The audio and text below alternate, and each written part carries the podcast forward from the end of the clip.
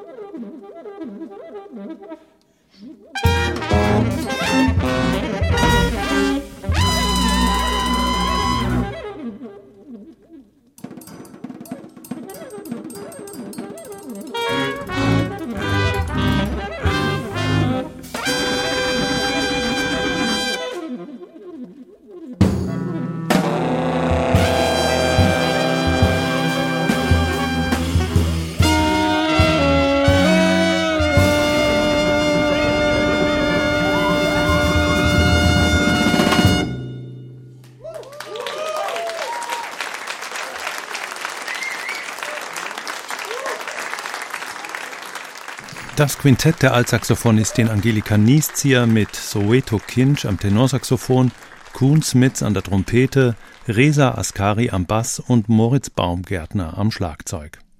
Liquid Stone hieß das zuletzt gehörte Stück, das wie alle Kompositionen aus der Feder von Angelika Nieszieher stammte. Aufgezeichnet wurde dieses Konzert vom WDR im Kölner Stadtgarten am Eröffnungsabend der Cologne Jazz Week 2021. Dieses Festival findet im August zum zweiten Mal statt, wieder mit einem beeindruckend opulenten und hochkarätig besetzten Programm. Unter anderem wird sich Anthony Braxton die Ehre geben. Hier bis zum Schluss noch ein weiterer Titel von Angelika Nieszi und ihrem Quintett. Das war der Live-Jazz in HR2 Kultur für heute. Mein Name ist Jürgen Schwab. Machen Sie es gut.